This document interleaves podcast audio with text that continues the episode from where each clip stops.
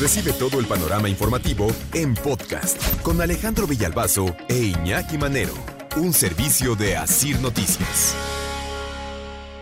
Cada año se desperdician 20.4 millones de toneladas de comida en México, aquí en nuestro país. Casi 158 kilos por persona al año desperdiciamos. Y es comida, desde luego, comida buena, comida limpia que se queda en el plato. ¿Por qué? Porque de repente pedimos que si la hamburguesa con papas, y nos la traen con papas, con lechuga, con tomate y con no sé qué tantas cosas. Y hay gente que no le entra eso. Hay gente que nada más se quiere comer la hamburguesa y un par de papas y se acabó. No haya quedado satisfecha. Y todo ese resto de comida que, que no se tocó se va a la basura. O, o gente que compra como si no hubiera mañana. Sí, también. Y, y resulta que nunca está. Y así como llenó el refri, así se va la basura. Eh, sí, o se queda en la despensa, ¿no? de repente ves la lata que compraste que se te antojó porque estabas en el súper. Ay, güey, pues ya hace dos años que ya. Y se te olvida y cuando ves, olvida, dices, ¿no? ah, la voy a... Ah, no, Ay, ya- mira, ¿no? Unas sardinitas enlatadas. Ya ni con- existe la marca. No, ya ni existe la marca, ¿no? Ya, ya es- comemos, eh, compramos demasiado, eh, compramos por este, neurosis a veces también, ¿no? Que vamos al supermercado y como neuróticos, vamos a meter cosas a garrito. Ahora, ya menos que antes, desde luego, por los Sí, claro, precios, ya, ¿no? ya uno es mucho más consciente. Pero a veces nos, nos llenamos de comida también para llenar un vacío emocional, eso también es cierto. 158 kilos por persona, son datos del Banco Mundial. Esto equivale a 34% de la producción para consumo humano. Entonces, esto es el caso México, imagínense el caso a nivel, a nivel internacional. Un tercio de los alimentos a nivel internacional termina en la basura. El despilfarro de comida, dicen eh, las autoridades, la Organización eh, eh, Mundial de la Salud, la, FAO también, que es la parte de las Naciones Unidas encargada de la alimentación, provoca la emisión de toneladas de gases de efecto de invernadero, dióxido de carbono y metano. Afecta la economía, representa un peligro en materia de bioseguridad. Son datos de, de otra empresa que se llama Food Recycle y del Laboratorio de Datos contra la Obesidad. El desperdicio de los alimentos está relacionado también con las generaciones. Ojo. ¿Por qué? ¿Se acuerdan cuando me decía la abuelita, te lo comes todo? ¿No? No te levantas. No te levantas, no te. No, y tú ya, ya estás con la panza ya hinchada y te sirve más la abuelita. Además. Sí, porque estaba esta idea de que comer mucho era estar sano, ¿no? Y no es Sí, cierto. sí, Pero sí, bueno. no. El informe se llama Food Waste, hábitos de aprovechamiento de la alimentación en los españoles. Aseguró que los millennials, nacidos entre 1981 y 1997, son la generación que más tira comida en comparación con los baby boomers, que son los nacidos después de la Segunda Guerra Mundial.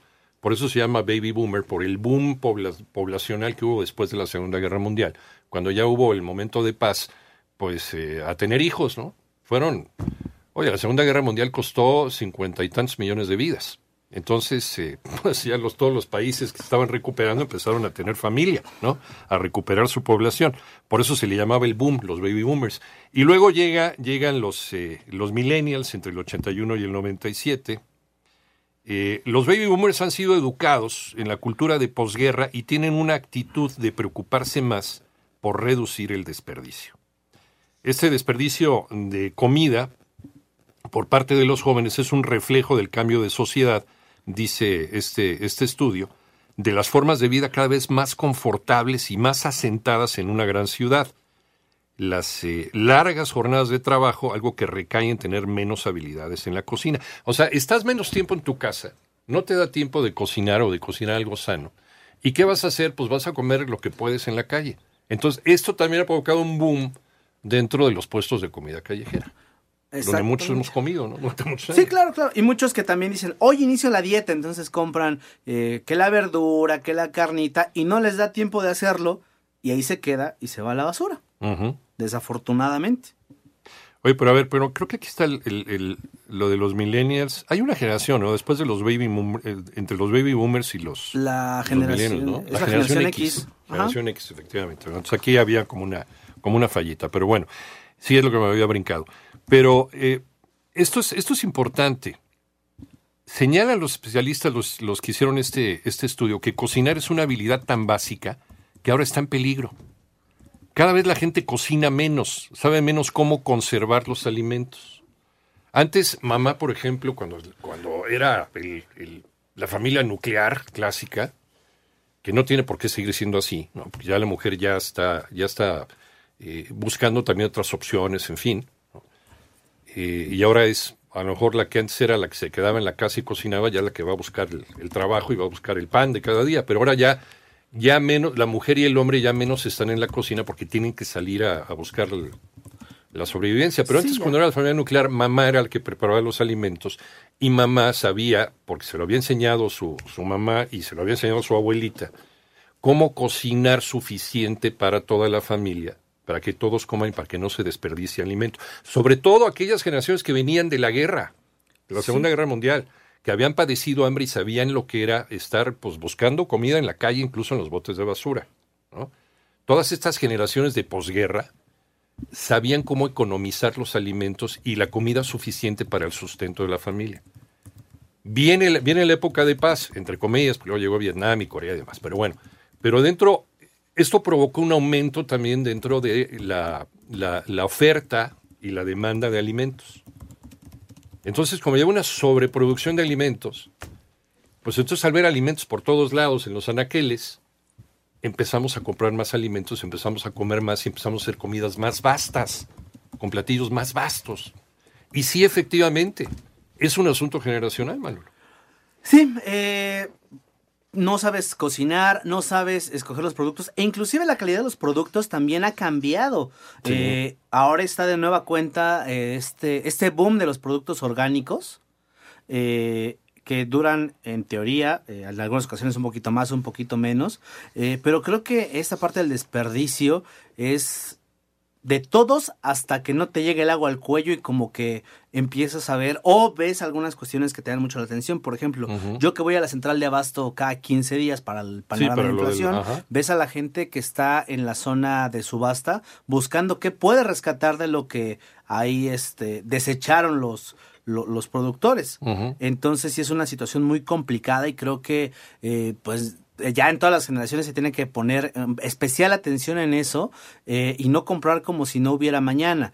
Y decimos que es generacional porque la generación que sale de la Segunda Guerra Mundial, esos que nacieron a partir de 1945, 46 hasta 1964, que son los baby boomers, por este boom poblacional, eh, venían de casas en donde la comida se racionaba, en donde sus papás les enseñaron a racionar la comida por la guerra.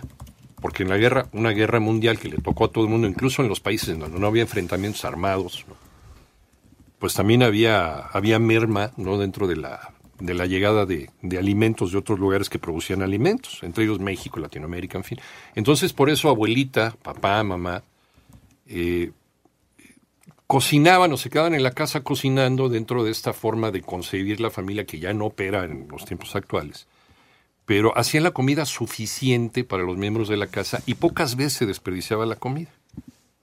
Luego viene esta superabundancia después que en los, en los tiempos de paz, en donde pues no teníamos ni una pandemia ni teníamos estos enfrentamientos en Europa ni demás. En, en, países, países claves, como el caso de Ucrania, el caso, el caso de Rusia. Ucrania le llaman la cesta de pan del mundo, porque es la que provee buena parte de los alimentos que llegan a tu mesa, lo mismo Rusia. Bueno, pero en épocas de paz desde, digamos, los años 50 a los años 60, eh, al haber esta superabundancia de alimentos, las porciones se fueron haciendo más grandes y la gente se empezó a dar el lujo de dejar cosas en el plato. Y ahí es donde empieza nuestro problema. Y sí, efectivamente, de acuerdo con este reporte, es generacional. Eh, hasta llegar con los, eh, con los baby boomers, perdón, con los millennials, sí, porque es baby boomers, generación X, los que nacimos del 64 para, hasta principios de los 80, y los millennials entre 81 y 97, luego llegaron los centennials, ¿no? las otras generaciones, 81 y 97, pero dicen que estos son los que más comida desperdician, precisamente por esta idea de que la comida no se va a acabar y de que hay una superabundancia de alimentos. Oh, eh, consumen comida, dice este estudio, que ven en las redes sociales precocinada, ultraprocesada o instantánea que está lista con un minuto en el microondas. La vida rápida. Exactamente. Aunado que también, por ejemplo, estos eh, clubs de precios que te venden todo tamaño monstruo, que en muchas ocasiones se queda. Y por ejemplo, eh, como bien lo señalas en las generaciones, con las abuelitas era impresionante cómo sabían perfectamente qué porción era para cada persona. Incluso cuando llegaba alguien a comer te decían, ¿por qué no me dijiste? no nos va a alcanzar la comida y tenían que echarle más agua a los frijoles justamente porque tenían las raciones perfectamente eh, eh, coordinadas. Incluso antes era raro que alguien repitiera la misma comida dos días porque se acababa. Mejor secretario de Economía que mamá y abuelita, yo creo que no hay ni habrá. Señor Cervantes, ¿no? Porque las casas la comida no, no, se, no se quedaba, no se desperdiciaba comida en el refri. ¿eh? Sí, no, los tiempos han cambiado y es que hoy en día todo se desperdicia, Iñaki, absolutamente todo. Eh, realmente nada más, eh, pues es que hay que separar lo que nos vamos a comer y lo demás se puede utilizar de nueva cuenta, porque sí, efectivamente, digo, todo lo que nos vienes platicando, cuánta gente en el mundo hay que no, no tiene ni para comer, este, y uno desperdiciando la comida, y, la otra, lo que pasa es que también eh, no nos hemos dado cuenta, ¿no? De, del nivel al que hemos llegado. Ahí está el claro ejemplo del agua. ¿Cuántos años desde los 80 nos dijeron, cuídenla, cuídenla, cuídenla? Han pasado décadas y seguimos igual, y ahí tienes el caso de ahora de Monterrey, y tal parece que a la gente le vale, ah, es que es allá en Monterrey, aquí no pasa, yo tengo siempre, ¿no? En verdad, hasta que no la sufres, pues no, no, empiezas a valorarlo y a cuidarlo. Y lo mismo es con la comida, ¿eh? Como si nos la regalaran. Está carísima. Y dejamos comida en el plato, ¿no? Exacto. Fíjate qué triste, yo no sé a dónde va a parar todo ello, en los restaurantes. ¿Cuánta, gente, ¿Cuánta comida no se desperdicia? Tú ves que pasan los meseros y, los platos se los llevan a la mitad, casi pues, prácticamente con todo lo que sirvieron. ¿Y a dónde va a parar, no? Y todo se va a la basura. Todo se va a la basura. Compran en los supermercados y no en los mercados donde se comercializa el producto local sostenible. Eso es lo que dice este estudio, que la verdad muy, muy interesante, que nos pone, nos pinta de pies y cabeza en el consumismo actual, generacional, ¿Qué es lo que se puede hacer? Pues bueno, cada quien desde lo individual que lo reflexione.